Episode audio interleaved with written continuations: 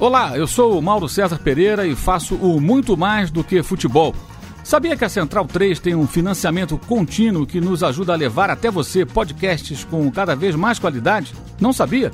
Então deixa eu te contar. Com a partir de 14 reais por mês, você passa a ser um colaborador da Central 3, que se compromete a sempre integrar conteúdos independentes e gratuitos. Acessando apoia.se barra Central 3 além de ajudar a mídia alternativa e independente, você também passa a ser um membro do Clube Central 3, onde pode discutir a nossa programação e também participar de sorteios exclusivos. Então, tá esperando o que, meu camarada? Acesse apoia.se ou se barra Central 3. Começa agora na Central 3 com Matias Pinto, Gabriel Brito e El Pligue de la Gente, o seu podcast sobre futebol, política e cultura sul-americana. Conexão Sudaca.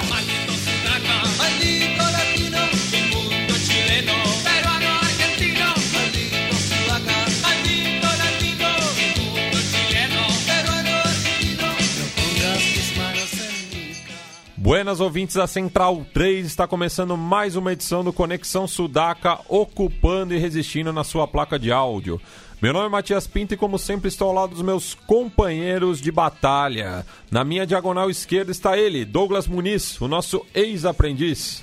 Salve, salve Matias, salve Gabriele. Estamos aqui de volta uma semana depois do Sudaca para falar sobre final de Libertadores, o que está acontecendo nas ligas nacionais do continente, muita festa no Rio para parcialidade rubro-negra, sobretudo, e muitas coisas mais que a gente vai destrinchar nesses próximos minutos de programa. Bueno, já que o Doug apresentou, estamos aqui com Gabriele Martinez, ela que trabalha no Museu do Futebol e também é apoiadora da Central 3. Tudo bom, Gabi? Tô, tudo bem, Matias, tudo bem, Douglas? Dale.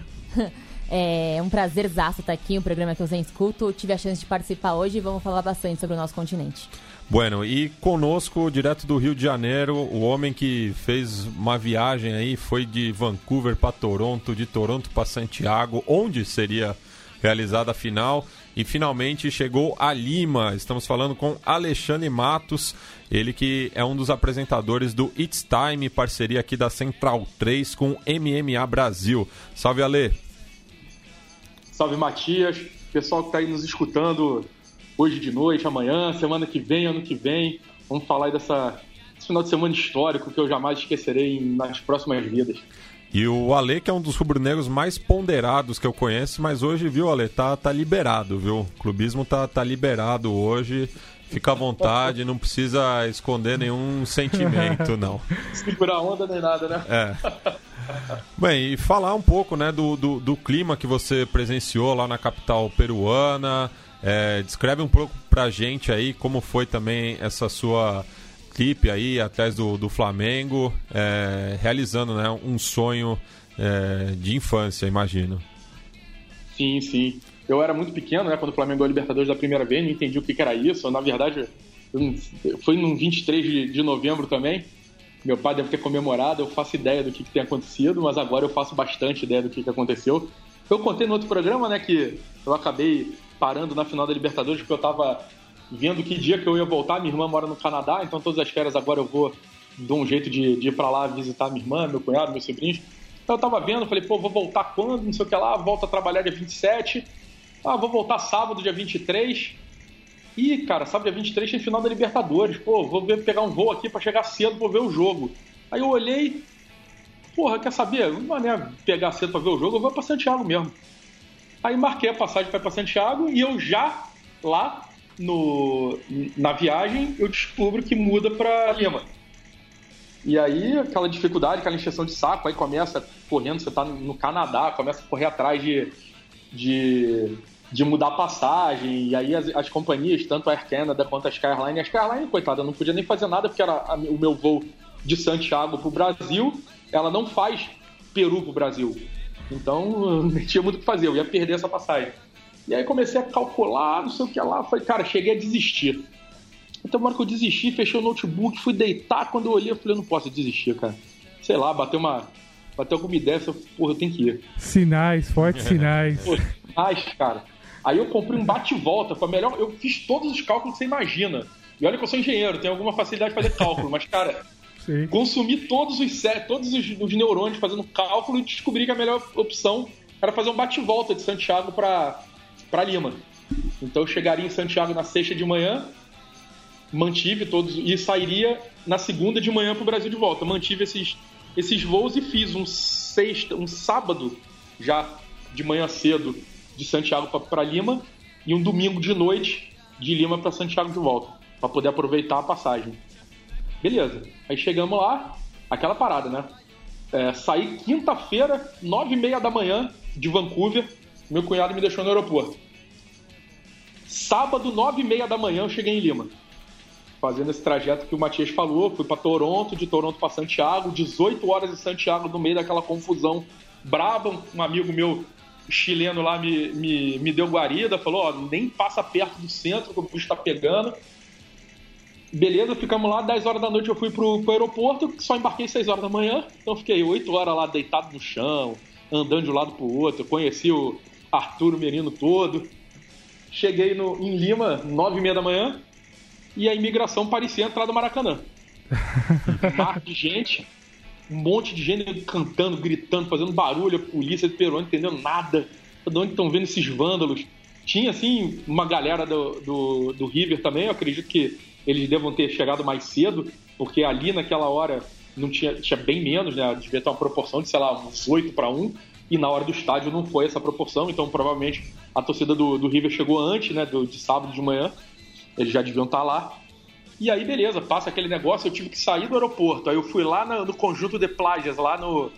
Eu sempre me esqueço o nome do, do bairro, para trocar meu ingresso, porque eu tava no, no Canadá, então eu não pude trocar meu ingresso no Rio de Janeiro. E de lá, fui deixar minha mochila no, no, no, apartamento lá do Airbnb que eu peguei e fui pro estádio. Cheguei no estádio 20 para as 3 da tarde. Horário local, para quem sabe, o jogo começou às 3. Então Opa. eu cheguei no estádio 20 minutos antes do, do, do jogo começar. E esses 20 minutos pareceram 20 horas. Né? Eu falei, pô, vai dar o Natal, mas não chega às 3 horas da tarde. E nesse. Eu não sei se foram a Lima, cara. O trânsito de Lima é um bagulho muito engraçado. É, eu tava. Eu, eu vi o relato de vários companheiros que estavam cobrindo os Jogos Pan-Americanos lá, falaram barbaridades do, do trânsito li, limênio. Também comentaram bastante, pelo que eu pude acompanhar.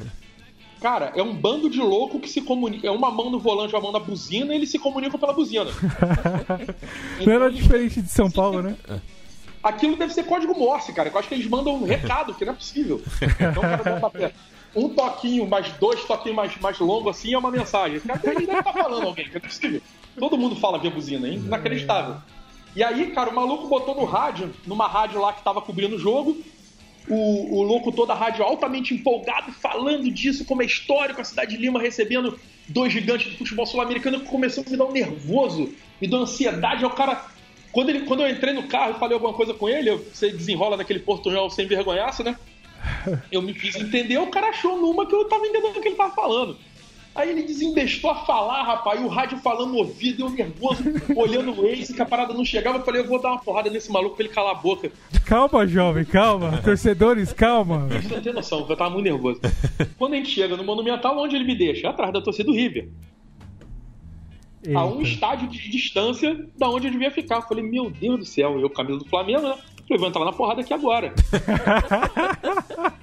Encontrei os camaradas lá, de camisa do Flamengo, eu falei, é, é atrás dele. Cheguei aí, cara, como é que é? Não, vambora, tem que atravessar, não sei o que, beleza. Aí fomos atravessar, andamos, andamos, andamos pelo lado de fora do, do estádio. Pelo, pelo, na verdade, uma rua paralela, né? Porque a gente não tá andando nem na beira do estádio.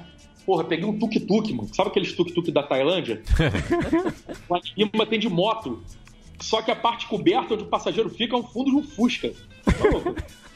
um dos grandes momentos da minha vida pegar aquele. que baita, que momento. Que baita, também, né? que baita momento, hein? Com esse contexto Porra, ainda. E o maluco virou assim, aí não, baita momento é o diálogo que eu tive com o cara, com o piloto do tuk-tuk. é, amigo, vamos lá, vamos ganhar. Eu gosto muito do Flamengo por causa do Guerreiro. Eu por causa do Trauco, não, não, por causa do Trauco, não, só do Guerreiro. Eu falei, caralho, nem Peru, não gosto do Trauco. Meu Deus do céu, coitado do cara. Aí ele me deixou lá onde dava, né? Aí eu falei, porra, ainda tava longe, cara. Aí, porra, andei. Cara, aqui a, Comebol é uma entidade muito bizarra, né? Assim, que, que macabro que a, que a Comebol fez. A gente a sabe bem. É, a gente, porra. E aí, cara, pra entrar no estádio, aquele inferno, mas, porra, eu consegui burlar a primeira, a primeira vistoria de ingresso, porque eu vi uma grade entreaberta, falei, porra, é aqui mesmo.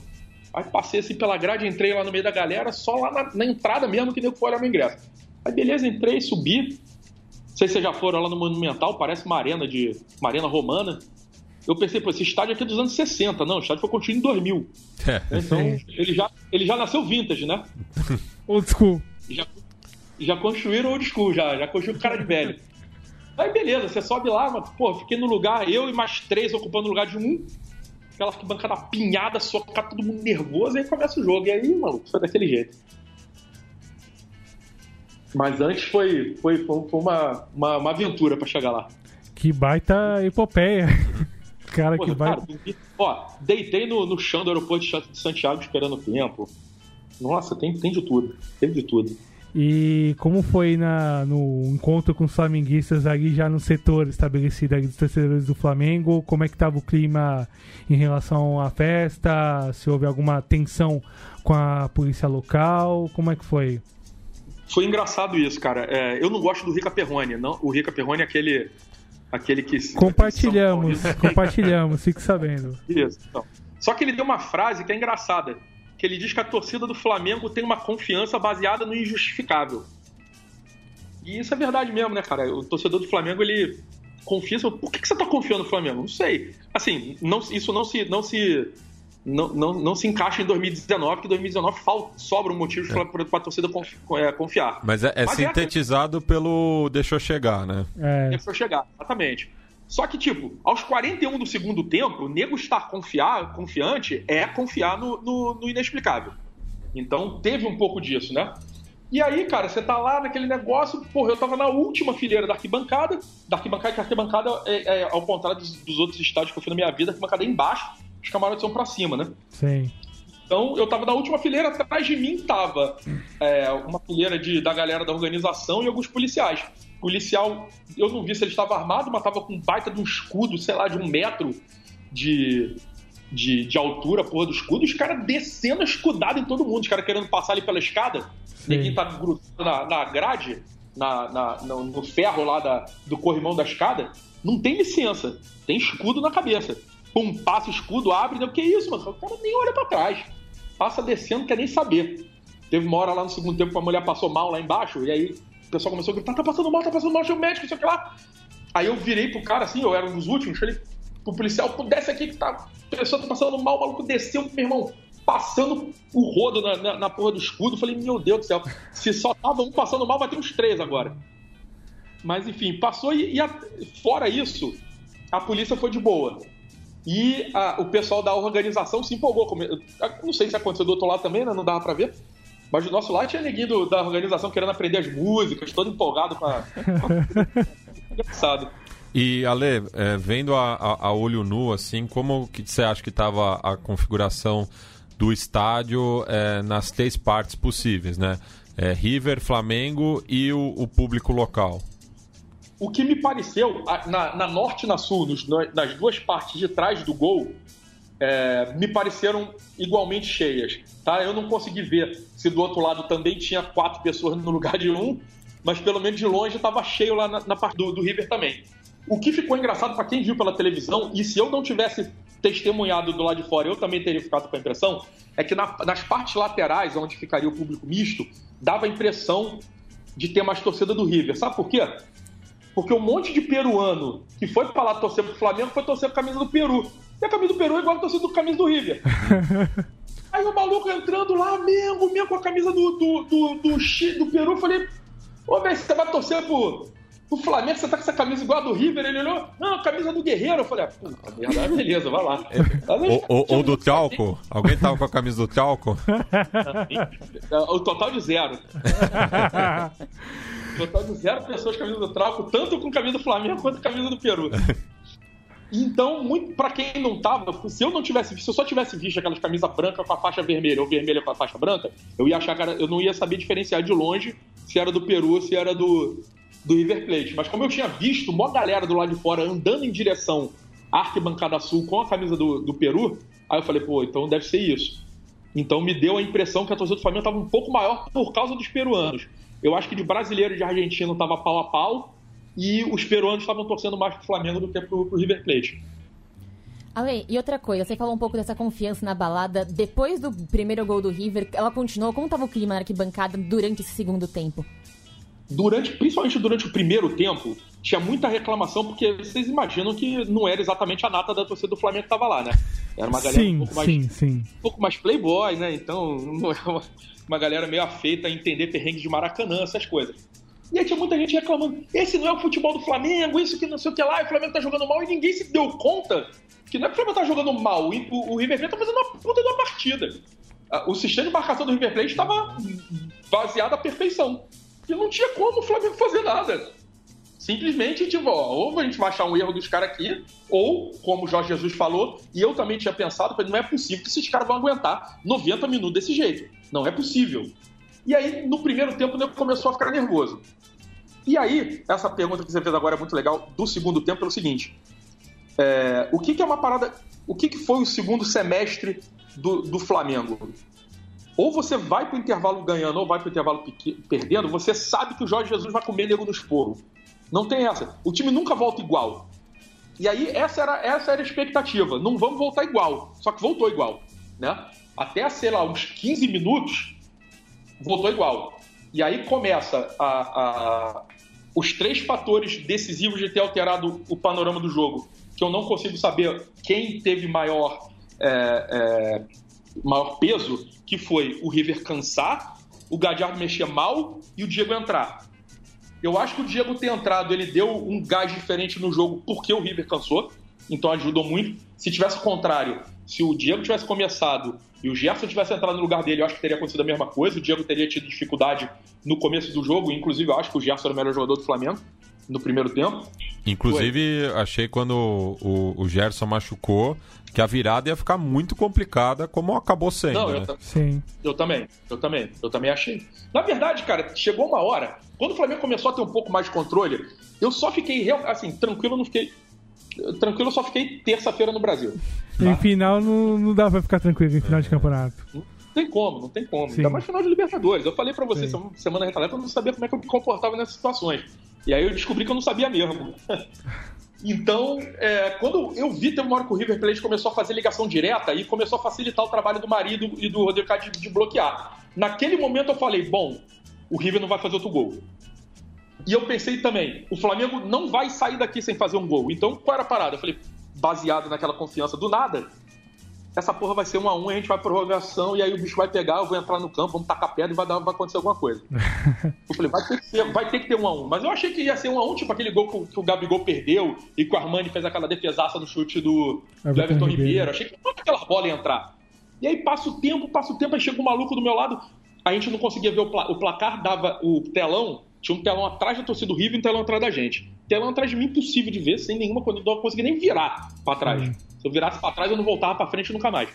De tanto apinhado que tava. E atrás do, do River, eu só conseguia ver a metade pra cima do telão. Ou seja, eu só vi o placar. Então é só aquele 1x0 lá é, enchendo o saco da minha existência. Eu não conseguia ver o tempo.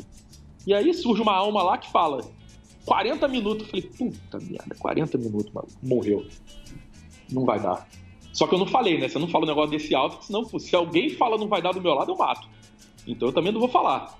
Mas eu pensei. Eu imagino que os 12.500 ali atrás deviam ter pensado também que não vai dar. Mas ninguém falou. E aí, cara, você olha pro lado, tem um maluco, Jesus Cristo, pelo amor de Deus, me ajuda. Aí o outro tá ajoelhado chorando. Aí o outro tá pedindo pra Buda, o outro tá chamando Maomé. Eu falei, maluco, não é possível que o Flamengo vai perder esse jogo. E assim, metade da galera ali já não tava mais vendo o jogo, né? Eu tava chorando, desesperado, pedindo ajuda pra todos os Santos. Não sei o que. Eu falei, meu Deus. Aí aquele contra-ataque, que o Arrascaeta puxa, joga a bola pro, pro Bruno Henrique, e pra mim o Bruno Henrique errou. Porque quando ele traz pro meio, eu falei, meu Deus, quebrou o ataque e a defesa do, do River se montou. E aí ele mete aquela bola pra Arrascaeta, Arrascaeta cruza pra área, gol do Gabigol. Empata o jogo, aquela loucura do lado do Flamengo, começa a gritar, pula, não sei o que lá, chorado, porra. E aí o maluco vira pro. O mesmo cara que falou que tinha 40, ele, porra, 43, não sei o que lá. Aí o cara da minha frente, no degrau de baixo de mim, vira e fala assim: Pô, ufa, prorrogação. Aí eu dei um gritão, mano, prorrogação, caralho! Esse juiz safado vai ter que dar pelo menos 5 minutos a mais de jogo, dá tempo de virar nessa porra. Você fala que, de novo, né? baseado em quê? Mas enfim, você fala que, meu irmão, você tem que se acreditar em alguma coisa. Aí vem o Diego, que nem o Diego lançou, Diego não lançou, Diego fechou o olho e meteu a bica pra frente. Ele viu que o Gabigol tava lá na frente, lascou a bola. Tipo Everaldo Marques narrando aquele Hail Mary do, do, do Aaron Rodgers contra o Detroit Lions no, em, em Detroit. Joga pop e reza. Né? Então foi isso que o Diego, o Diego jogou pop e reza. O, o próprio, o próprio Diego, o próprio Diego há 15 anos é, na final da Copa América na não, mesma cidade, né? Mesma cidade, pro Adriano, para um jogador do Flamengo, né? Não era ou, do Flamengo na época. Ou, logica, mas, ou logicamente não fazendo a comparação muito, muito longe disso, aquela bola do Zico pro Rondinelli 78, não? É, aquela veio de escanteio, né? Sim, sim, então, mas é, no, um no contexto jogada, parecido de jogo até. Ah, num contexto parecido, mas era uma jogada ensaiada que o Flamengo tinha, de jogar do Zico batendo no segundo sim, pau, sim. onde Nelly Justamente essa, essa diferença essa... também, fundamental. É. O Zico jogou a bola onde ele sabia pra onde Nelly ia. Sim. Essa do Diego ele meteu pra frente e vamos ver no que que dá. Essa do Diego ele bicou pra frente. Uhum. E cara, e aí você vê como é que o futebol é foda. Pinola é o melhor jogador em campo. Bom. Pois é. Pinola, não perdeu um Pinola, combate. Por 88 minutos ele botou o Gabigol no bolso. E não é que ele botou o Gabigol no bolso porque o Gabigol tava mal, porque o Gabigol tava jogando mal, porque ele tava machucado. Não, ele botou o Gabigol no bolso porque ele jogou muito. Partidaça do jogador... Partidaça, e aí o maluco me falha duas vezes no mesmo lance. E, é assim, é pra ser, né? É pra ser, não tem jeito. Na hora que aquela bola bate no gol, Rapaz, ó, meu olho até já encheu de lágrima aqui agora, de novo, só de lembrar. O maluco me puxou pelo pescoço. Pô, você falou que ia virar, não sei o que, ele me jogou no chão. Só ele me jogou no chão, eu falei, rapaz, eu só tive aquele, aquele, aquela reação do wrestler, eu falei, porra, peraí que eu não vou cair de, de, de ombro no chão não, senão encostamento eu vou perder a luta. Aí você pensa aquele jeito de cair de lado assim, pra não, pra não ceder o encostamento. Quando eu fui ver, amigo, tinha oito ou nove em cima de mim. Pilha humana. Eu falei, nossa, fudeu. Aquela galera gritando, tudo que não doido. Eu falei, meu Deus do céu. Eu falei, porra, vamos, vamos ver os restos do jogo. Caralho, a gente levantou, mano. Pô, quando a gente levantou, foi na hora que ele tava sendo expulso. O, o, teve um jogador do River, o Gabigol, né? Foi o Palácios. O Palácio que deu, deu uma porrada no, no Bruno Isso, Henrique, isso, né? isso, na linha de fundo. Isso, na, na, na ponta esquerda, ele isso. mesmo. Aí, mano, caralho, quando acaba o jogo, rapaz, eu não sabia nem o que fazer. Aí eu dei um gritão, falei, caralho, que campeão, saí correndo pro lado, eu olhei assim, cara, tô indo pra onde, maluco? Aí voltei, corri pro outro lado, falei, nossa senhora, Aí eu encontrei a menina lá do, da organização de camisa azul que tava, que tava querendo aprender as músicas, a mulher me abraçou, aí, porra, abracei ela, larguei ela. Aí eu nunca abracei tanto desconhecido na minha vida. Aí você ia pra um lado e nego tinha abraçado, todo mundo chorando, rapaz. Eu falei, meu Deus do céu. Bicho, que, que, que, que negócio inacreditável, sabe? Que negócio inacreditável. Assim, é, é, é, é, é 38 anos, é do jeito que foi, é um monte de eliminação para o Zé Melec da vida, de cair no primeiro, de cair na primeira fase, e aquela primeira fase do 2014, só com o time merda o Flamengo cai, e aquele bando de vergonha, sabe? Aí vem tudo junto, bicho. Vem tudo junto e caraca, o melhor time da o melhor time da, assim, clubismos à parte, o melhor time da América do Sul, para mim hoje não tem dúvida que é o Flamengo. Mas o, o, time mais bem, o time mais consistente da América do Sul, o time mais mais bem armado da América do Sul. O atual campeão. É, exatamente é, é, é, uma, é uma catástrofe, sabe? É, é, assim, eu gostaria que todo, todo mundo da face da Terra sentisse o que eu senti naquele sábado no, no Monumental. Pena, meu, e... pena a emoção ter sido numa final única, né? Poderia ser dois é. jogos, né? Podia ser no Maracanã, é, né? Sim. Um jogo assim, em vez desse perrengão de passar 48 horas pra chegar, eu, eu ia em 12 minutos a pé, eu tava lá, pô.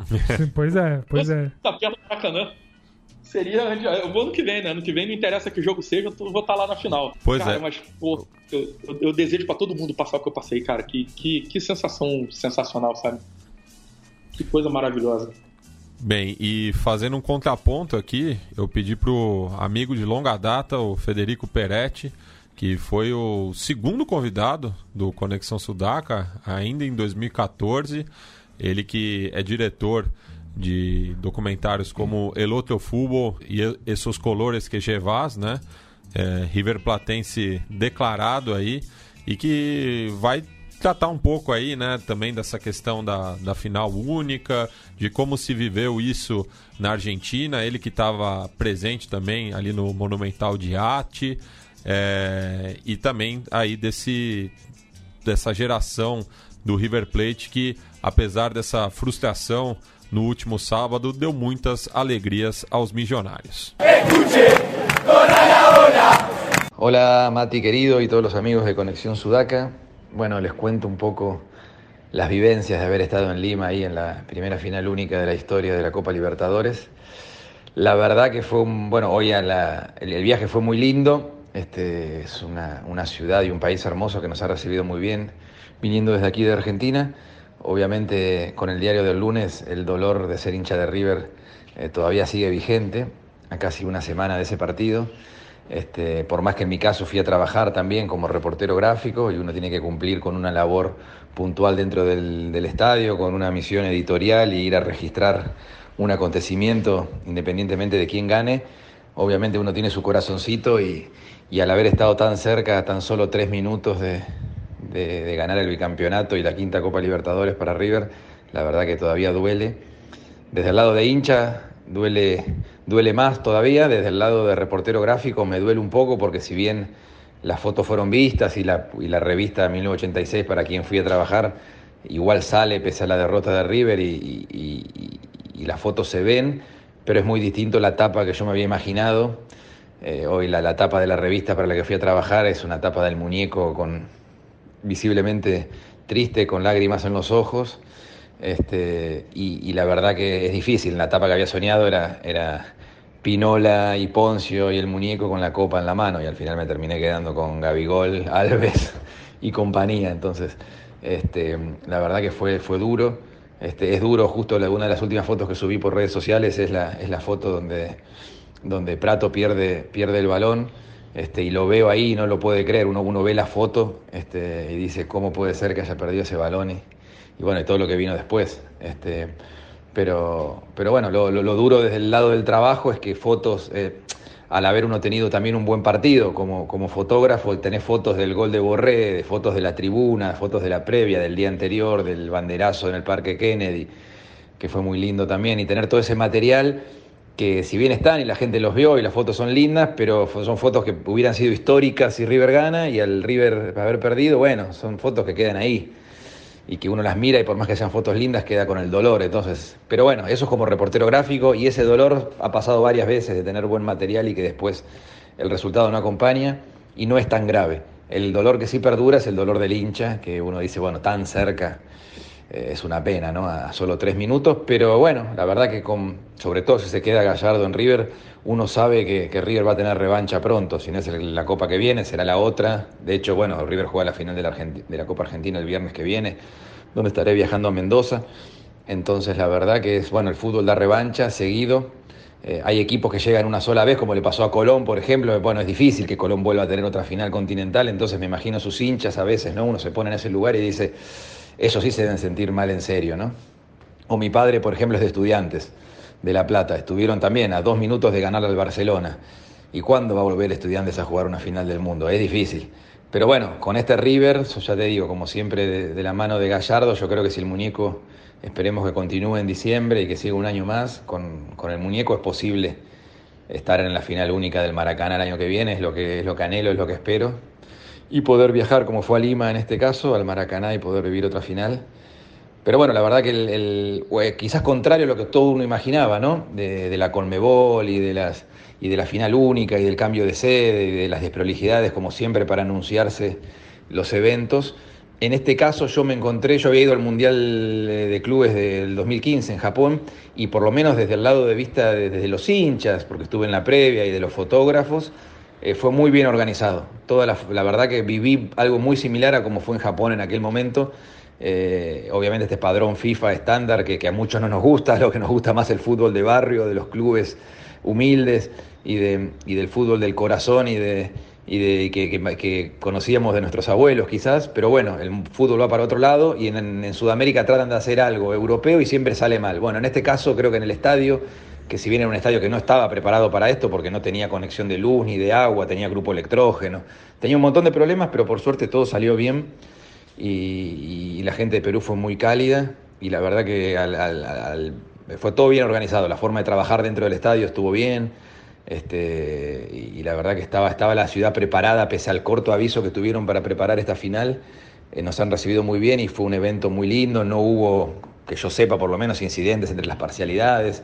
Toda la gente que fue fue con buena onda, la verdad que fue un momento lindo. Como hincha de River, lo único duro es el resultado, pero bueno, sabemos que el fútbol da revancha y esperemos que sea el año próximo. Les mando un abrazo grande para todos y bueno, gracias por el interés en escucharme. Escuche, Ale, e no dia seguinte, a conquista, é, como que tava Lima, né? Você acha que deu alguma confusão entre flamenguistas e, e riverplatenses? É, como foi sua volta também por Santiago? É, conta um pouco do pós-jogo. É, o pós-jogo, literalmente pós-jogo desde a saída né, do, do, estádio. A única vez que eu vi assim certa provocação, isso é zoeira, né? O, o tinha uma, um ônibus da torcida do River é, bem próximo à saída do estádio, já saindo ali pelo lado do Flamengo, e aí teve aquele negócio de gritar, um bando de nego lá dentro do ônibus é, mostrando no, o, quatro dedos da mão, né? Querendo mostrar que eles têm quatro títulos, e nego de fora mandando todo tipo de impropério pra dentro do, do ônibus, com dedos em riche, etc.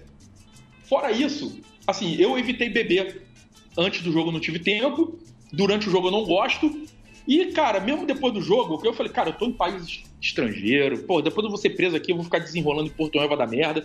Eu preferi não beber ali fora. Teve uma mulher ali com isopor que ela me ofereceu uma cerveja. Pô, tinha um guarda, um policial do lado dela. Eu falei, Ela tá só esperando um desavisado meter a mão ali pra algemar. Eu falei, porra, não vou, depois disso aqui tudo, eu vou ser preso hoje, não vou. Aí passei, beleza, a gente foi embora, a gente foi pra Virar Flores. E aí, porra, aí, aí tampa, né? Aí bota a cerveja pra dentro, cerveja quente, porque eu não sei se Perano não gosta de cerveja quente, ou se o, o, o, Teve um jornal de Lima no dia seguinte que falou que a torcida do Flamengo acabou com o estoque de cerveja da cidade. Então não sei se é por isso que, que nego me serve cerveja quente. Mas você tá doidão mesmo, tá no, no nível de adrenalina monstro, vamos lá, né? Aí, cara, porra, aquela bebê. E olha, zero confusão. Em Miraflores também, muito torcedor do River Plate passando. O que, que eu pensei, tá? Eu não sei. Eu, eu, eu vi flamenguistas não, não concordando com o meu ponto de vista, mas, cara, eu me pus no lugar dos caras. É, eu imaginei que eu fiz uma, uma, uma, um exercício contrário do tamanho da minha felicidade pelo que aconteceu e como aconteceu. E, a então, famosa alteridade. Oi? A famosa alteridade, exercício de alteridade que está tão em falta em tempos atuais, né? É, cara. Aí eu pensei assim, eu falei, maluco, imagina a dor desse maluco que era campeão até 43 do segundo tempo eu fiquei, eu, eu falei, eu já tinha dado tiro na cabeça, sei lá o que caiu. Eu falei, eu não vou zoar um cara desse, rapaz. O maluco já deve estar com uma dor violenta. Eu falei, pô, eu vou sacanear o cara pra troco de quê? Aí toda vez que eu cruzava com o torcedor do River, eu, pô, vocês devem imaginar o tamanho do meu sorriso, né? Até o final da noite, quanto mais o álcool aumenta, você fica mais sorridente, mais risonho. E, cara, eu, eu parei de. Pelo menos enquanto eu tinha noção do que eu tava fazendo, eu, eu parei de sorrir todas as vezes que eu cruzei com o torcedor do River Plate em respeito à dor que esses caras deviam estar sentindo, que, porra, eu já senti muita dor, mas eu nunca perdi um. Eu nunca perdi uma Libertadores, né? Eu tenho 100% de aproveitamento as duas vezes que eu cheguei aí. mas fora isso, eu não consigo imaginar qual seria o, a, a dor, principalmente para um, porra, pra alguém que levou 48 horas para chegar lá. Então, eu não sei se eles passaram o meu perrengue que eu passei, mas enfim, não vou ficar zoando. Então, eu me eu me reservei o direito de não sacanear nenhum argentino. É, isso eu quero falar, cara. É, que puta. É, em cima da gente tinha um camarote cheio de, cheio de torcedor do River. E aí, durante o jogo, 1x0 pro, pros caras, eles gritavam, botavam dedo pra, pra gente, dedo do meio pra gente, sei lá, sei que aquela parada normal, beleza, ok. Quando acabou o jogo, todos eles olharam pra gente pra baixo e começaram a aplaudir. A torcida do River ficou até o final os jogadores do River ficaram em campo até o Flamengo ser premiado. A torcida do River não meteu o pé enquanto tivesse jogador do River em campo. Eu vou falar uma parada. É, o meu respeito, pelo menos pela torcida do River Plate, cresceu muito nesse sábado, sabe? É, eu, eu, achei uma puta postura, porque brasileiro tem muita mania de dizer que a Argentina é isso, a Argentina é aquilo, a Argentina é aquilo outro, e não é. No final das contas, não é, tá? Eu nunca caí nesse papo, porque eu acho que o Matias bem sabe o que, que eu acho de patriotismo barato, essas porcaria. E eu não tenho essa rivalidade com a Argentina. Eu sempre fui muito bem tratado quando eu estive na Argentina. E não foi diferente dessa vez. Então eu falei, porra, o mínimo que eu faço aqui é tratar esses caras bem. comemorar o meu título junto com meus amigos, junto com os meus iguais, mas sem tripudiar de ninguém. Então eu queria deixar aqui é, um agradecimento e uma parabenização, uma congratulação pelo comportamento de todos os torcedores do River Plate que estiveram em Lima. Meus, meus, meus parabéns a todos eles. Que bom que não faltou ponderação, mesmo, no, de, mesmo da forma como o título veio, né? É, não pode, né, cara? Você claro, ser, claro, claro. Assim, você não pode se perder, sabe? É, sei lá, eu, eu, eu, a minha consciência o meu, e o meu caráter são maiores do que qualquer tipo de situação, sabe? Aí. Então eu falei, porra, eu não posso fazer um negócio desse. Eu vi lá nego zoando, de longe, mas beleza. Cada um sabe do seu, eu não vou fazer. Certo. Eu não gostaria que fizesse comigo, então para mim vale aquela máxima. Não faça com os outros que você não gostaria que fizessem com você. Uma outra questão, Ale, é como é que foi a, no pós-jogo ali na, já, já na volta é, com, com os torcedores flamenguistas ali na, no momento de retorno para o Brasil. É, como é que foi no, no, no, contato? Se vocês encontraram mais alguns torcedores do River, de repente alguns peruanos, ou como é que foi o contato dos peruanos pós-jogo? Como é que foi? Olha, da volta, no meu voo de volta Lima, é, Santiago, eu estava no corredor, tinha um flamenguista, eu estava com a camisa do Flamengo no corredor, tinha um flamenguista camisa do Flamengo na janela e um argentino camisa do River no meio. Então você pode imaginar que ele não viajou exatamente feliz. Sim. Mas eu não, não dei um pio, não abri a boca, não levantei a cabeça, fiquei na minha o tempo todo. Não, o maluco do lado sentou, morgou, roncou a viagem toda. Então o maluco do lado nem sabe o que, que aconteceu. E o cara ficou tristaço, mas quieto. E eu também quieto, os pessoal atrás quieto também, todo mundo muito cansado. Porque o que, que aconteceu? A primeira vez, desde quarta-feira que eu dormi numa cama, foi de sábado para domingo né? Porque antes eu só tinha dormido poucas horas em poltrona de avião ou em chão de aeroporto. Quando eu acordei domingo de manhã, parecia que tinha um campo magnético me prendendo na cama. Eu falei, eu vou ter que chamar um táxi para ir pro banheiro, porque tá ruim aqui. Não consegui me, me locomover até o banheiro. E aí você tem que vencer essa parte. Liguei pra mulher do Airbnb, falei, pelo amor de Deus, não, não vem aqui 11 horas da manhã não. Eu não tenho condição, me deixe sair mais tarde. Ela liberou só às 3 horas. 3 horas eu saí. E tinha muito torcedor do River ainda. Eu só embarquei 10 horas da noite e ainda tinha muita gente.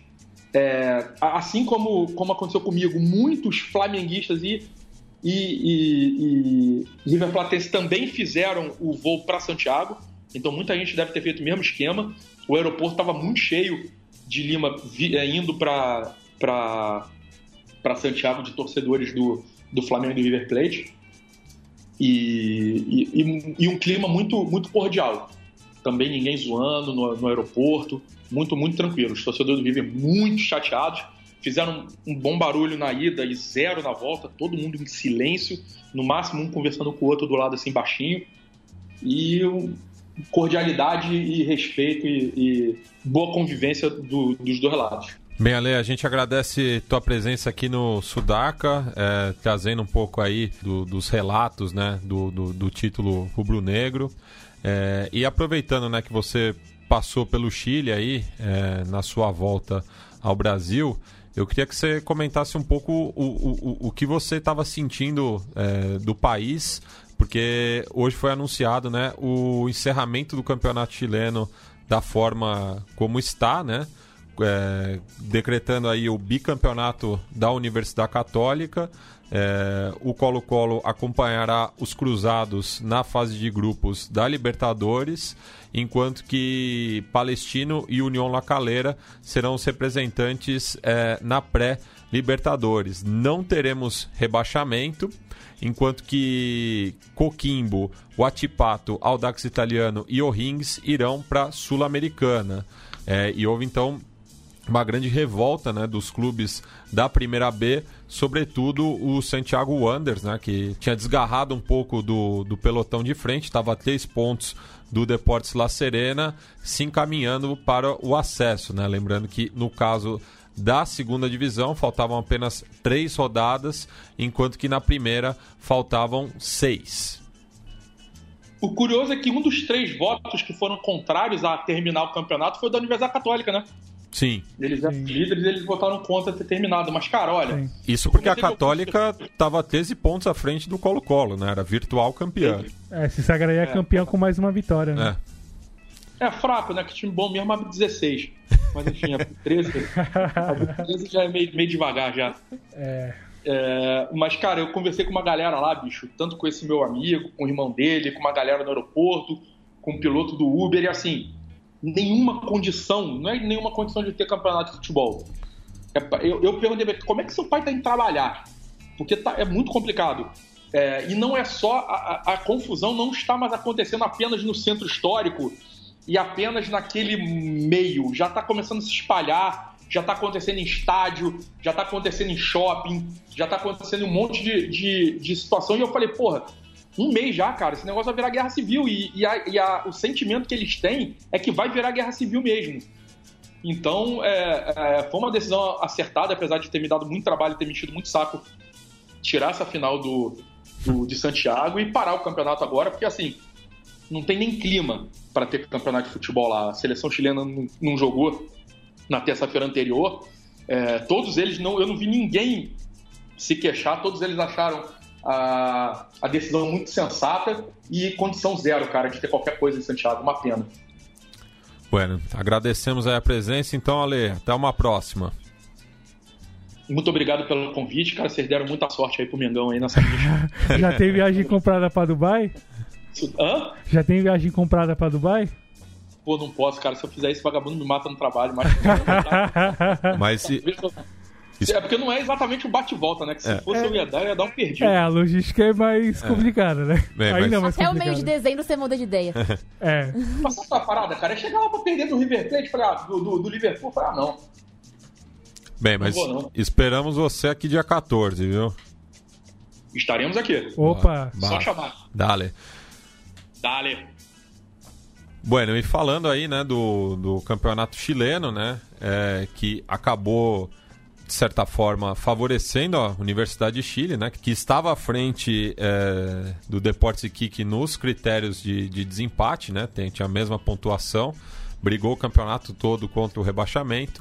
Só que mês que vem completa-se 25 anos do fim do jejum de 25 anos é, de Laú, né? Que não ganhava um título desde 69. Com... Título nacional, lembra-se, é. porque tinha ganho Copa Chile anos Assim, não, mas do, do campeonato grande, sim, né? Sim. É, e, e, que até vira música de provocação é, do, dos álbuns, né? Sim. Mas 25 anos sem conquistar o campeonato nacional, com um rebaixamento é, no meio, né? Crise institucional, Sim. intervenção do governo militar, enfim, um combo aí. É, de bosta, de desgraça para né? a Universidade de Chile. Então a gente volta lá para aquele 18 de dezembro de 1994 no estádio El Cobre, é, no acampamento minerador de El Salvador, próximo ali do deserto do Atacama, no qual a Universidade de Chile empatou em um gol com o Cobressal, é, convertido por Patrício Mardones, é, desatando uma festa é, de Arica até Magajanes. Recuerdos de Ipacaraí.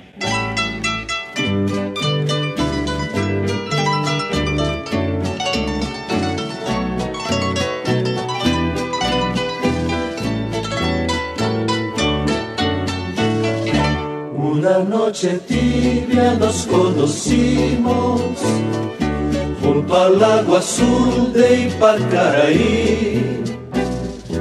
Tú cantabas triste por el camino, viejas melodías sin guaraní. La U a 12 pasos de la gloria. Aquí está la U. El Pato Bordones. Rumba la mejor historia. Yo no lo quiero mirar. Es que no lo voy a mirar. De penal para la U. Sigue corriendo el Pato. ¡Gol! ¡Gol!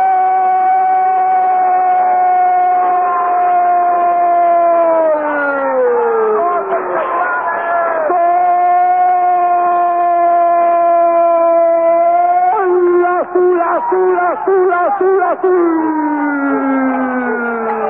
El pato Mardones para el conjunto azul. ¡Vaya alegría de la azul! Que quiere tocar el cielo con su sus manos. Se está tocando el cielo con las manos. Villa el estadio con su bandera. Es el pueblo azul que está festejando. Vuela la chaya. Al viento la bandera. Se abrazan los hinchas. Pero nada, nada de eso alcanzará para premiar un gol como este. El gol que significa el triunfo para la U. El título para el conjunto azul. En los 33 minutos, el Pato Mardones. Este gol lo estamos gritando con el corazón.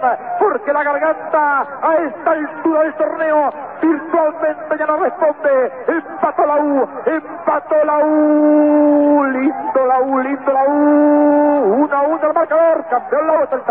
Bueno, uma das passagens mais interessantes é, dessa comemoração é que imagina como é cuidar né, do, do gramado ali na aridez do deserto do Atacama. Né? O, o cancheiro é, tinha muito orgulho né, de deixar o, o, o, campo em condições ideais de jogo. Só que com a confirmação do título, a Enteada Sul invadiu a, a cancha e foi arrancando a grama. Recordações. É, e, Recuerdos. E, o, e o canteiro ficou desesperado. Ele foi até entrevistado depois, né? É sempre lembrada essa situação. O canteiro do, da cancha do Cobressal. É. E Doug, é, dando um giro aí pelos campeonatos do continente, né? Ali ao lado do Chile, a Bolívia voltou ao, ao seu campeonato nacional, que estava até é, mais complicado ainda, né? Sim. Porque tinha mais rodadas a se jogar, né? Total de, de 10, salvo engano. Sim.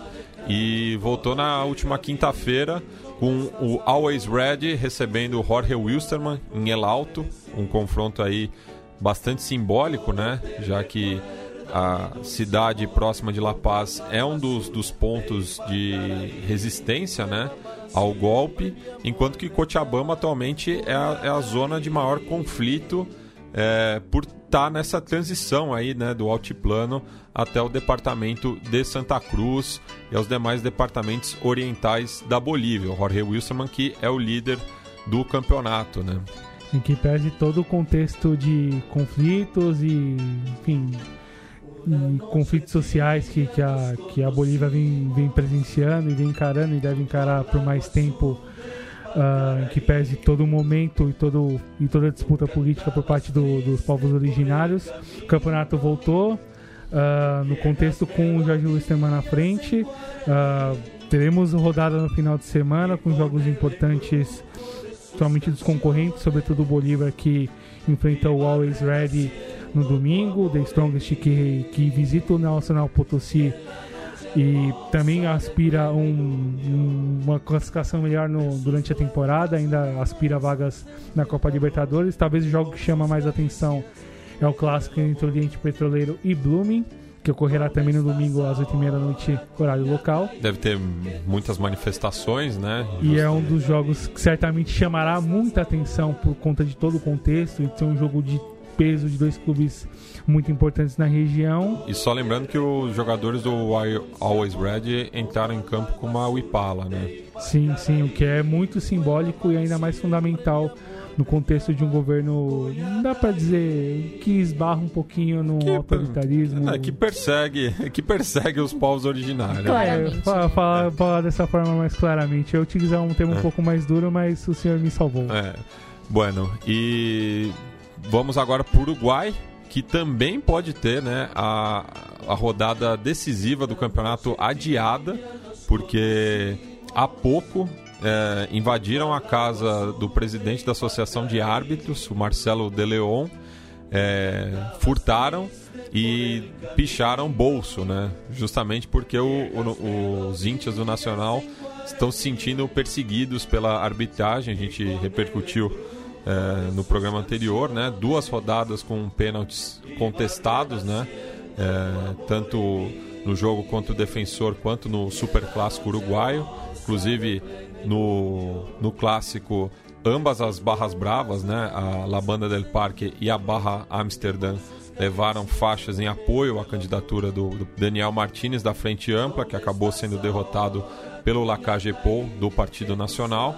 Ele o novo presidente que torce pro pro clube homônimo Sim. ao seu partido, enquanto que o Daniel Martinez é torcedor do Defensor Sporting e esteve ontem no Parque Capurro acompanhando a derrota para o Fênix. Pois é, e se o Nacional conseguir a taça, e aí eu vou pedir para que você nos socorre e explique o que pode acontecer na última rodada do, desse clausura e o que pode desenhar para as etapas finais do campeonato, se houver no caso. Uh, seria, se o Nacional ganhar, seria o contra todo e contra todos, assim, é. na versão cisplatina do, da vez e coraria um ano bem bem bagunçado no futebol uruguaio, não? Pois é, só explicando né, o, o, o regulamento, né? É, são dois torneios curtos e o intermédio entre eles, que daí são divididos os 16 clubes da primeira divisão em dois grupos jogando somente entre si. Então, no total, cada clube realiza 37 jogos ao longo do ano. E daí temos a tabela anual, no qual o Nacional é o atual líder com um ponto à frente do Penharol. É, tem o Cerro Largo que vem com 69, já garantido na Libertadores, como a gente falou na semana passada, e o Progresso que joga por um empate para voltar à Libertadores depois de 30 anos, é, disputando essa última vaga com o Liverpool, que já está garantido na Sul-Americana porque ganhou o intermédio contra o River Plate. Só que o Progresso pode ganhar dois pontos num jogo contra o Cerro, no qual os vigeiros escalaram o jogador de maneira irregular. Então, com esses dois pontos, já estaria garantido na primeira fase da Libertadores. O Penharol é o campeão do Apertura, já está garantido na semifinal. Ele joga essa semi contra o campeão do Clausura que no momento é, quatro clubes ainda estão na disputa. Os dois grandes já citados, o Progresso com 30 pontos, um atrás dos arquirrivais, e o Plaza Colônia com dois. O Plaza Colônia só seria campeão caso Nacional e Penharol fossem derrotados e ele ganhasse o seu jogo, além do Progresso não ganhar. Então daí tem uma primeira situação. O campeão do Clausura vai para essa semifinal. Só que, se o campeão do clausura for o líder da tábua anual, ele já está garantido na final. Certo. Vamos, vamos acompanhando. vamos lá, vamos é. lá. Só que pode acontecer um triplo empate. Entre, tanto do, do clausura quanto da, da tábua anual. Certo. Então, assim, a gente pode ter quatro clássicos para definir o título uruguaio. A gente pode ter nenhum clássico. O Penharol já pode ser campeão nesse final de semana. Basta ele vencer o seu jogo e o Nacional não ganhar. E o Penharol se enfrenta o Cerro Largo nessa última rodada que, enfim, concorre disputa ali na pelo clausura. É, e só, só pegando aqui os demais jogos, né? Sim. O Nacional ele vai jogar contra a Juventude de Las Piedras na, na cidade é, vizinha, a, a, a, Montevidéu. O Juventude, é, que se eu não me engano, está brigando contra o, o descenso. É, e o Progresso vai enfrentar o Defensor no Luiz Franzini, enquanto que o Plaza Colônia visita o Racing. É, todos os jogos domingo às 5 uhum. horas, uhum. caso a, tudo, né? é, caso a rodada seja confirmada. Então, muitas dúvidas aí em relação ao desfecho do torneio clausura. Já algum time rebaixado no Uruguai? O Rampla Juniors. Que deu trabalho pro Nacional ontem, né? Pois é, vendeu caro a derrota. Me corrigindo, o Juventude também já está rebaixado. E a última vaga está entre o Racing e o Boston River. E rola repescagem Não, ou queda direta? São os três rebaixados direto. Lembrando que na segunda divisão é, já temos o, os acessos é, do Torque e do Deportes Maldonado e teremos a definição pela última vaga é, na liguija entre a Vigia Espanhola e o Rentistas, né? O primeiro jogo vai ser disputado nesse final de semana também, Lembrando que tivemos né, eleições no domingo passado, o segundo turno. Então o jogo será amanhã, a 30 de novembro, às 10 horas, no estádio Obidúlio Varela, a volta dia 7, também às 10 horas, no Complexo Rentistas. Boa. Bueno, atravessamos o charco aproveitando a Gabi aqui, que é íntia do Independiente, né? A rodada já começou com um empate em um gol entre o Banfield e o Rinácia La Plata, jogo que era decisivo, né? Para o Lobo Platense aí na briga contra o rebaixamento, já que o Banfield é o primeiro clube fora da zona de rebaixamento nos promédios, né? Tá uma diferença de 14 pontos para o Rinácia, que acabou sendo bastante prejudicado pela arbitragem, que viu uma, penalidade que não existiu e ainda expulsou o goleiro no lance, né? Então o jogo terminou 1 a 1 gol do Banfield que foi anotado pelo Jesus Dátulo, que foi bastante cumprimentado pelo Diego Maradona no final. Que o convocou muitas vezes na. Quando nossa, estava à frente da Alves Celeste. E enquanto a gente está gravando, intervalo no cilindro de Avejaneda, o Racing Clube vai empatando com Defensa e Justiça em um gol. Já o Independente, né, visita o Aldocive nessa rodada em Mar del Plata. É, a situação não tá muito fácil por lá, né? Não, os resultados não estão vindo, o BKTS já caiu, mas nem com isso o time tem mudado o jeito de jogar, nem mostrado nenhum ânimo para melhorar na tabela, né? O 12 colocado, sem muita previsão de subir muita coisa, nem de voltar às competições internacionais. Mas com dois jogos a menos, né? Sim, sim. Faz o jogo contra o News, né? Primeiro, e depois enfrenta o River. O e... River já no ano que vem. Já no ano que vem. E já alguma, algum nome em vista para substituí-lo? Como é que tá a questão da substituição do BKSS? É, não tem muita coisa ainda surgindo por lá, né? Eu acho que o BKSS teve muita expectativa para ele chegar, né? Se achava Sim. que ele ia ficar muito tempo por lá depois do trabalho do Defesa e Justiça, mas por enquanto o clube não está procurando nada muito específico, pelo menos até o fim do ano, eu acredito. Sim. E amanhã teremos dois jogos bastante interessantes, né? O confronto dos líderes. Boca Juniors recebe o Argentinos na Bomboneira às 19h40 e às 9h45 o River visita o News é, com presença do público visitante, só que os índios milionários estão reclamando do preço das entradas, né? 4 mil pesos. Uh. É, assim, é um absurdo. Lembrando que o, os sócios do River estavam pagando mil pesos é, no mata-mata da Libertadores, o que já é demais para os padrões argentinos. E vem de jogar né, tanto a final da Libertadores quanto terá a Copa Argentina no, no mês que vem é, em Mendoza, né? Tem que contar Sim. também aí o, esse deslocamento, onde enfrentará o Central Córdoba de Santiago del Estero. Para garantir vaga direta na Libertadores. Pois né? é, né? O River atualmente estaria na pré-Libertadores. Caso vença a Copa Argentina, vai para a fase de grupos, enquanto o Atlético Tucumã vai para a pré-Libertadores. Em caso de vitória dos ferroviários, eles estarão na Libertadores pela primeira vez na história. Pois é, e muito se falou por, próprio, por, por, parte do próprio Central Córdoba em relação ao Flamengo e River, de que por muito, teve muito próximo de garantir a vaga na Libertadores, caso a vitória do River se confirmasse, algo que não aconteceu em Lima. Pois é. é outro clube histórico aí que voltou para a Libertadores, né? É o América de Cali é, que venceu ontem o Independente Santa Fé na última rodada do quadrangular semifinal, onde enfrentará o Júnior Barranquilha. Né? A equipe de Cali não é campeã desde 2008. É, com rebaixamento no meio aí, ficou Sim. um tempo também na, na segunda, né? Penou, é um dos grandes que demorou para voltar, uhum. é, mas é isso, já garantindo a sua classificação é, por conta do, do, desempenho ao longo do ano.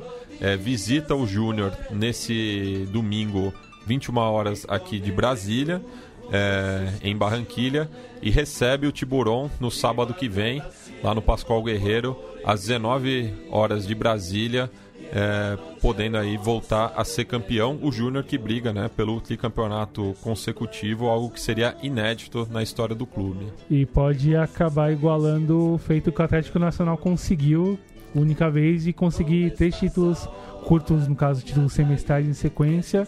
É, o destaque para o bom trabalho do, do América de Cali nessa retomada uh, projetando não só a volta da Libertadores, mas voltar a competir em alto nível no futebol colombiano, que era algo ainda que impensável anos atrás, com, com contexto de acesso e mesmo luta contra o rebaixamento por conta do, da questão dos promédios. Uh, outro destaque positivo para o trabalho do Julio Começanha, que pode ganhar seu quinto título pelo clube, enfim, disparar mas ainda como o maior ganhador da história da, do, do clube de Barranquilla. Um outro ponto importante, pensando na final, é o, a forte linha defensiva comandada pelo, pelo Vieira, uruguaio, goleiro histórico do clube, que vai para sua sétima temporada, capitão absoluto do time e que lidera uma defesa que sofreu apenas 12 gols em 26 jogos, o que é algo importante e, diferencia um pouco daquele Runner que a gente viu no ano passado, um time de mais toque, um time de mais chegada, mais afeito ao gol. Hoje é um time um pouco mais consistente na parte defensiva. E para o América pode ser a chance, principalmente a revanche do seu jogador mais importante, no caso o Mikael Rangel, que empatou em gols com, com o Germancano, com 13 gols, fez o gol na quarta-feira aliás, na quinta-feira contra o Santa Fé, que acabou eliminando o Cardenal. E com 13 gols, empatado, pode superar o Germancano na tabela de artilheiros e ter a sua revanche particular com o Júnior, ele que jogou o primeiro semestre no clube de Barranquilla, teve duas passagens sem pouco, sem grande destaque, fez apenas 12 gols em três anos assim contados de passagem e no América em um semestre emendar 13 e com chances aí de superar, virar artilheiro e talvez o grande destaque de uma possível um possível título do América e será um grande jogo certamente dos dois melhores times dos semestres, isso não há dúvidas. Bem, e na Libertadores estão garantidos também o Tolima e o Independente Medellín na pré, né? Lembrando, Tolima pelo desempenho é, anual e o Independente Medellín pela conquista da Copa Colômbia. Sim. Já na Sul-Americana, Deportivo Cali, Atlético Nacional, Milionários e Deportivo Pasto, que foi o vice do Apertura. Né? E um outro ponto, na, na década, se a gente contar os dois, os dois times de Medellín, os times de Cali, eh, os times da capital, mais o Júnior, o América de Cali é o único time que não conseguiu ser campeão, seja de apertura ou finalização na década todos os times ao menos conquistaram uma vez o título e talvez a chance do América seja essa.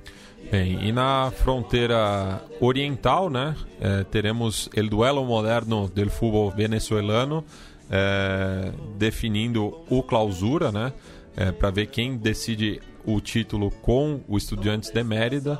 Caracas e Deportivo Táchira voltam a se reencontrar numa final. Poxa, depois de nove anos os dois não se encontravam numa final de, de, de campeonato venezuelano, enfim, contando torneios curtos e torneios anuais.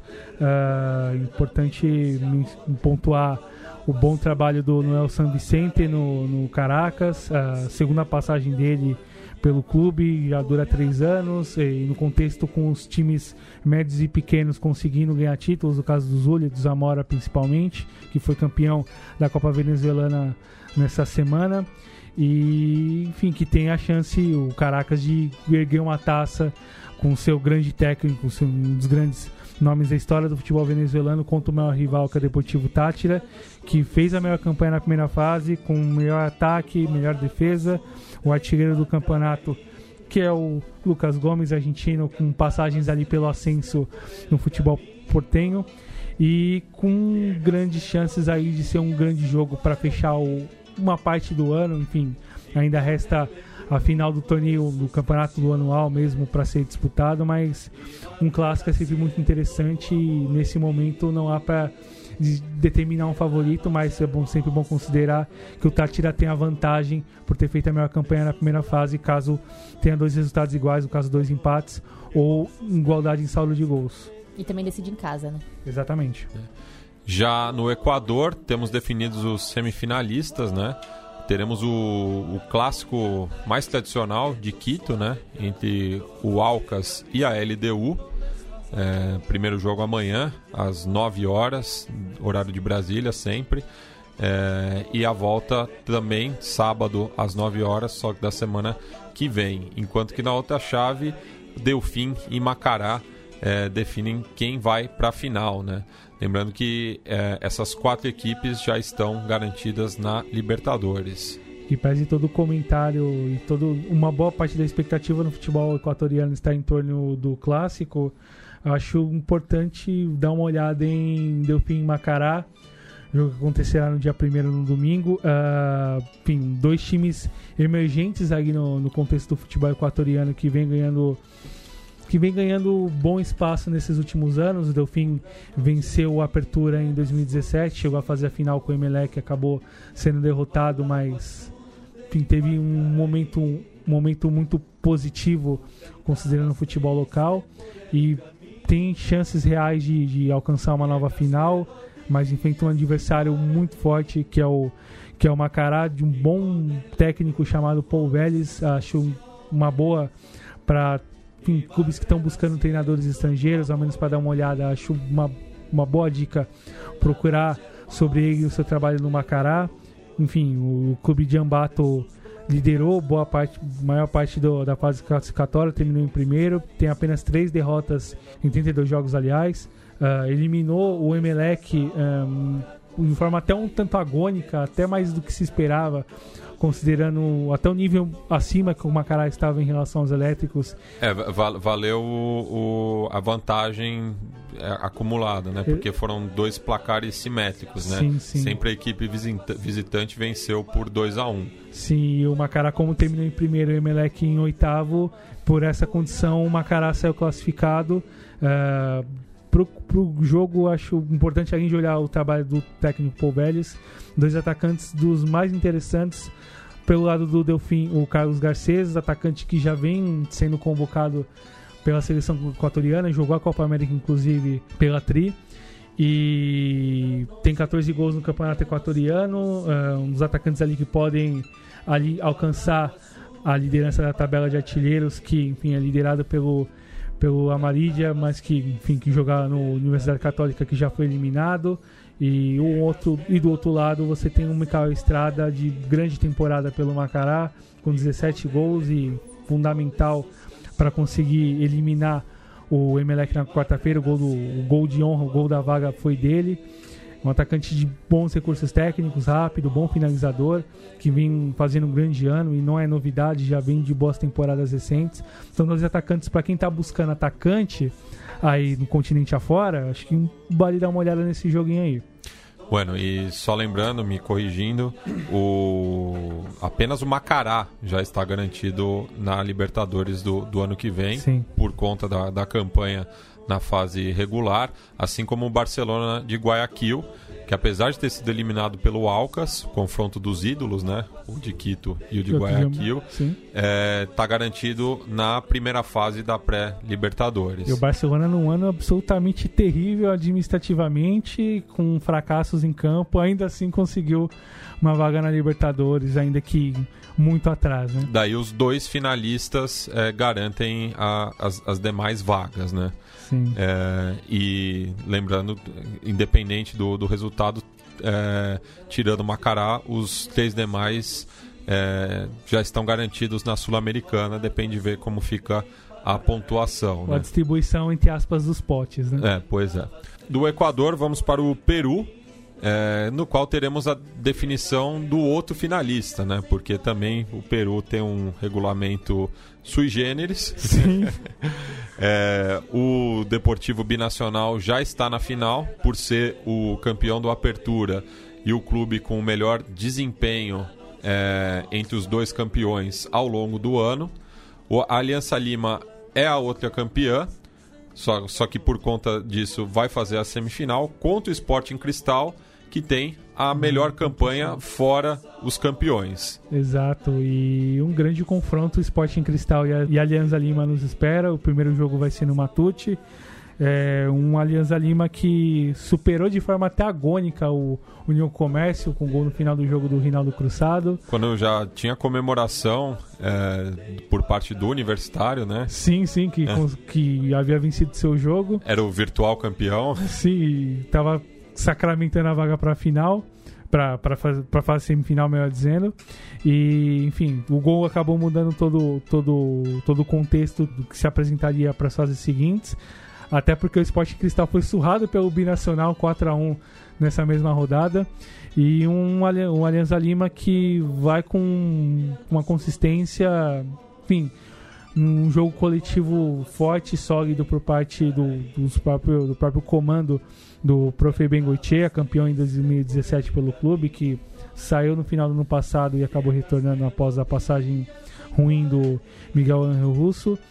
e tem a chance de vingar o, o, o agregado do 7 a 1 do ano passado do Sporting Cristal sobre a Alianza Lima na final do Campeonato Nacional.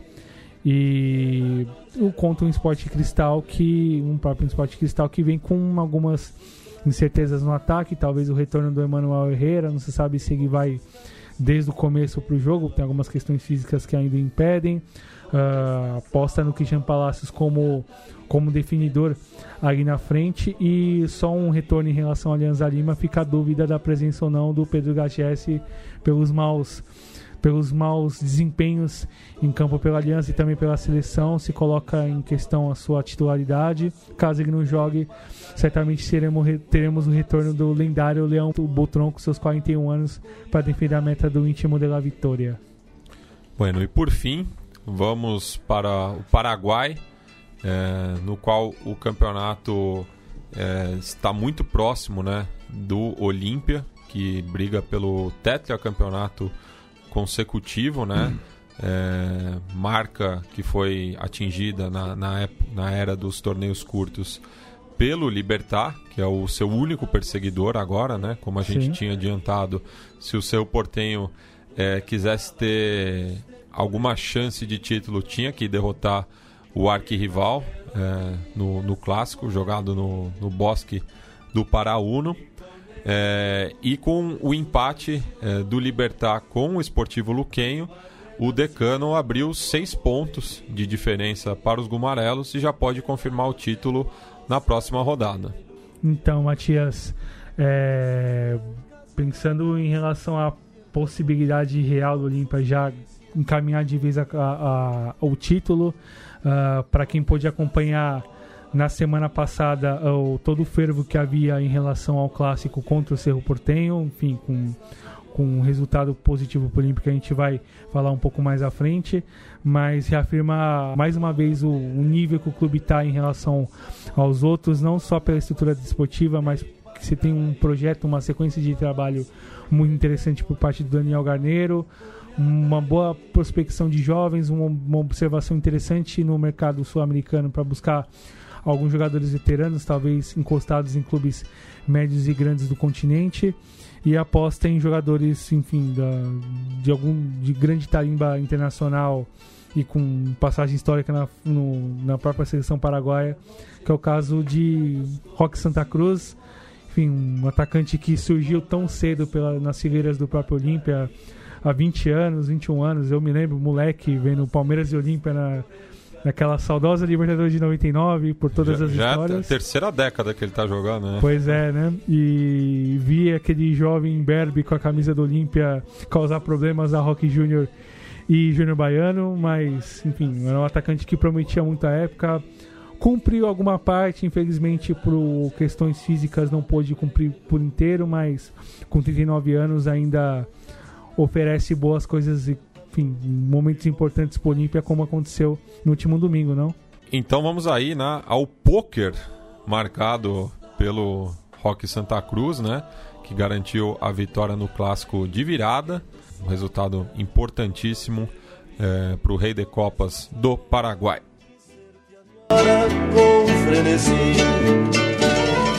Todo te recuerda mi dulce amor junto al lago azul de Ipacaraí. Vuelva para siempre, mi amor te llama. Marabona, lo marcan dos, pisa la pelota Marabona, arranca por la derecha el genio del fútbol mundial, y es el tercero tocar para Borruchaga siempre Marabona, genio, genio, genio, ta,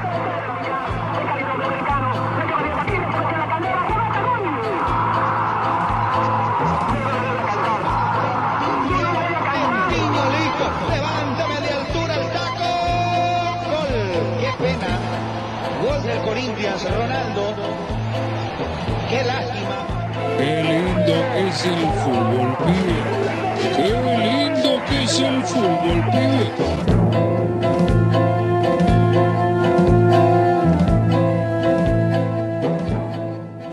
La pasión del fútbol paraguayo por Sport. Tocó Edo Valdés. Su majestad del fútbol y la gran fiesta del superclásico. Olimpia Cerro Porteño se ve en la cara aquí. En Manuel Ferreira toca Villasante, Villasante que la juega para Alan. Va sacando sobre la Isabón la presión de Aedo. La pelota para Otálvaro. Recuperación de Lucena. Lucena que toca para Alan. Se acomoda, le pega. ¡Gol! ¡Qué golazo!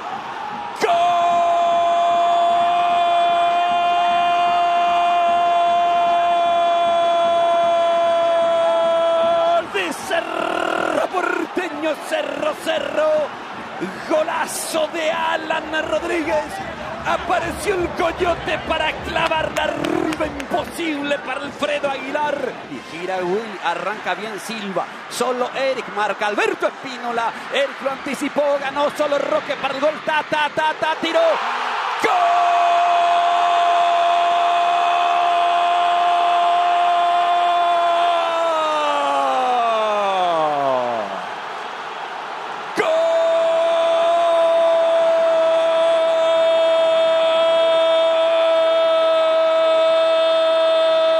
¡Gol de Olimpia, Olimpia! Roque Santa Cruz, contragolpe letal. Paso de largo de Rodrigo. El balón para el topo. El topo para Razamendia. Cerro ahora ataca con mucha gente. El pase al medio. Recibió a Edo. A Edo para Alan. Está tirado.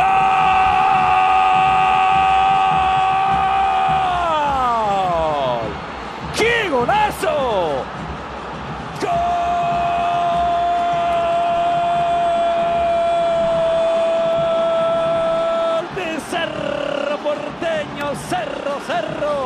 Otra vez Coyote. Otra vez Alan Rodríguez. Esta vez de derecha, pero la volvió a meter en el ángulo.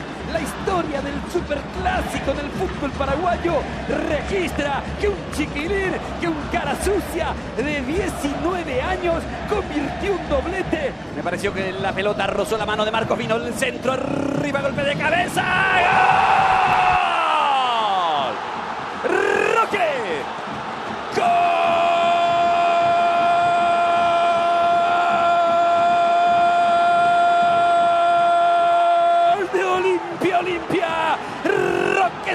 Cruz, el clásico de los dobletes. Roque vuelve a contestar, elevó su enorme figura para conectar esa pelota. Olivera para Olimpia. Pase para Tabaré Viudés. La metió para Olivera. Pica Camacho. Pica Roque. Fue para Camacho. Camacho para Roque. Roque tira. ¡Gol!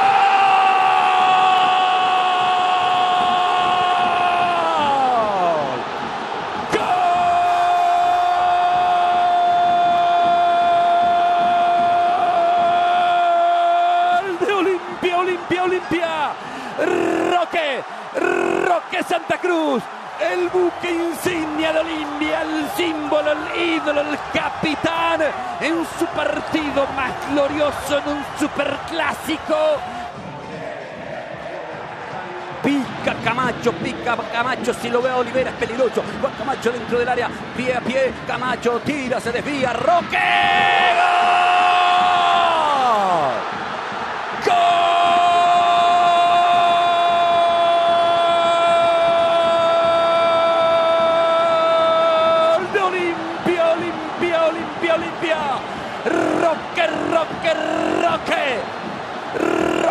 Santa Cruz. Póker, póker de goles para esta extraordinaria figura del Olimpia y del fútbol paraguayo. Roque Santa Cruz, para que el público de Olimpia lo idolatre más que nunca. Festejo para uno, festejo franjado en toda la República. E Doug, depois de oito anos, né? Sete anos, perdão, é, de um clássico que não era realizado ali no estádio Manuel Ferreira, é, tivemos alguns incidentes, né? O principal deles, Matias, é, que mais chamou atenção no pré-jogo foi por parte dos roupeiros. Eles chegaram no vestiário e havia um. talvez um produto químico ali que empesteou o vestiário e impediu todo mundo de entrar. O gás de pimenta, assim. Sim, su- sugeriram que era um, algum tipo de gás de pimenta, algum derivado dele. é, enfim, que impediu os jogadores de entrar no, no vestiário, de toda a dirigência entrar juntamente com, com todo o corpo técnico. E, enfim, os jogadores tiveram que se organizar, se arrumar ali perto dos ônibus, aí na parte um pouco mais da, da chegada do, do, do, time visitante para ir para o vestiário. Fora a, situa a situação natural de tensão que, que, o, que um clássico traz. É, isso acaba reforçando ainda mais os conflitos, as, somente as lideranças dos dois clubes, no caso o Marco Trovato e o Juan José Zapag, dentro da Federação Paraguaia, em que pese todo, toda essa celeuma que aconteceu e, a, e como isso vai se desdobrar na justiça paraguaia. A, justi a vitória olimpista foi muito justa, grande partida, grande história por parte do Rock Santa Cruz. Uh, mais um grande capítulo dele na história do clube uh, e ainda mais considerando o contexto de hegemonia que o Olímpia vem construindo cada vez mais no futebol paraguaio e reafirmar isso sobre uma rival, isso é muito importante. E certamente veremos o Olímpia ano que vem na Libertadores a ver em que condição ele estará e principalmente se Daniel Garneiro continuará no clube. Mano, e nessa rodada também temos jogo entre o seu Portenho e o Libertar, que pode ser importante né, para ver quem acompanha o Olímpia é, na fase de grupos da Libertadores. Exato. Bem, agradeço a presença da Gabriele aqui no Conexão Sudaca. É, deixo espaço para você tecer seus comentários finais e também convidar né, os nossos ouvintes aí a visitarem o Museu do Futebol, localizado ali embaixo do Estádio Municipal Paulo Machado de Carvalho, o meu, o seu, o, o nosso, nosso Pacaembu. Pô, eu que agradeço de verdade poder participar aqui, poder escutar vocês, ver aqui de perto o trabalho da Central 3, que eu sou fã, tipo, há muito tempo, há muito, muito tempo. E, pô, é sempre legal ter esse espaço para falar do nosso futebol, né, do que tá perto da gente, nossa vizinhança, que às vezes é tão deixada de lado. Então, agradeço aqui. Quando precisar, só chamar. Vocês sabem onde me encontrar.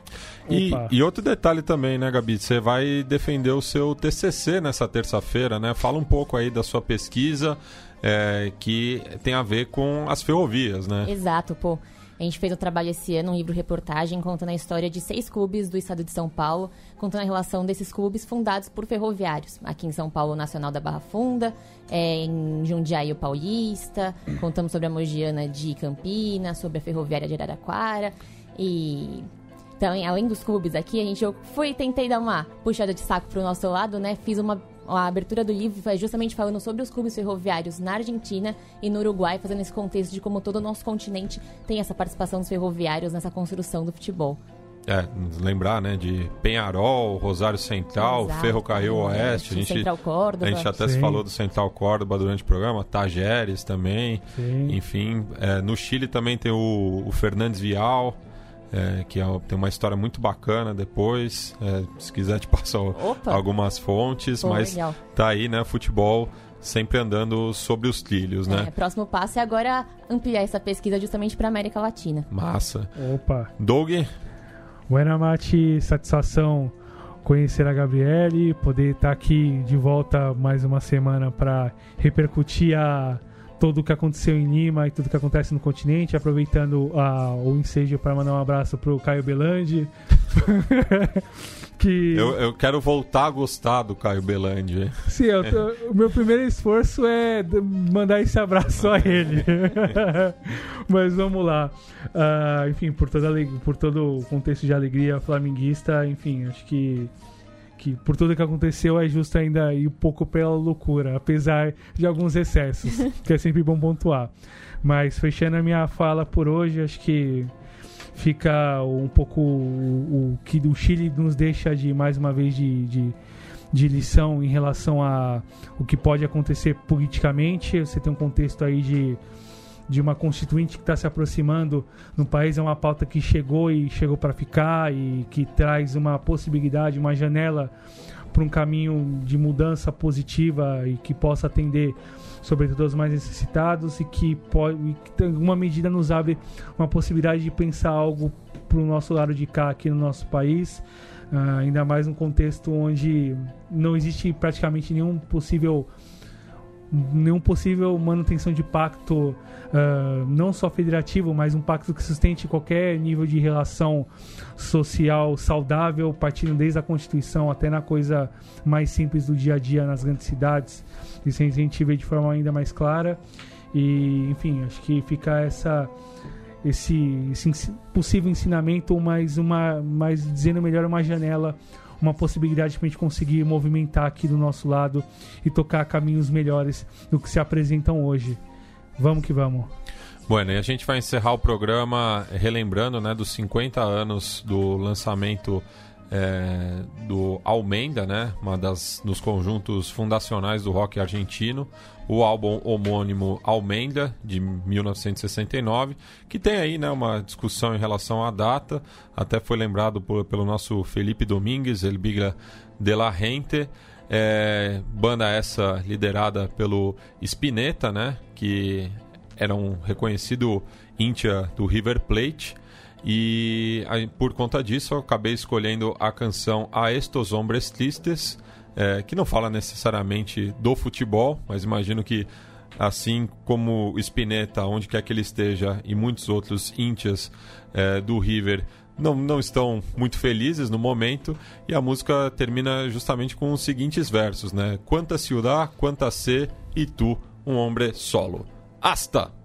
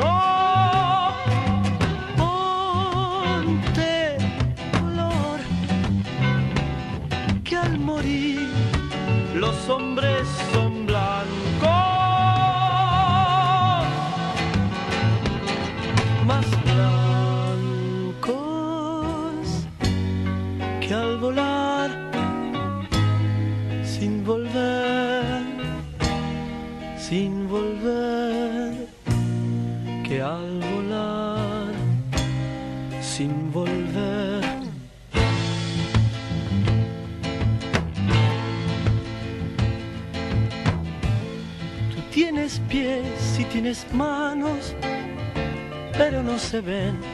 Si tus pies hoy nacieron viento, déjalos correr. Y si tus manos con las plantas, déjalas crecer.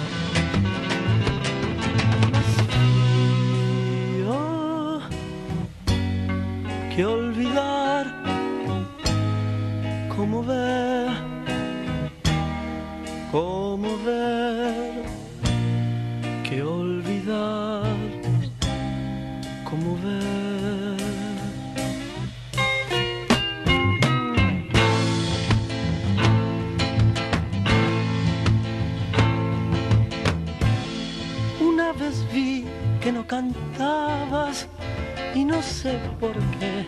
Si tienes voz, tienes palabras, déjalas caer. Cayéndose suena tu vida, aunque no lo creas.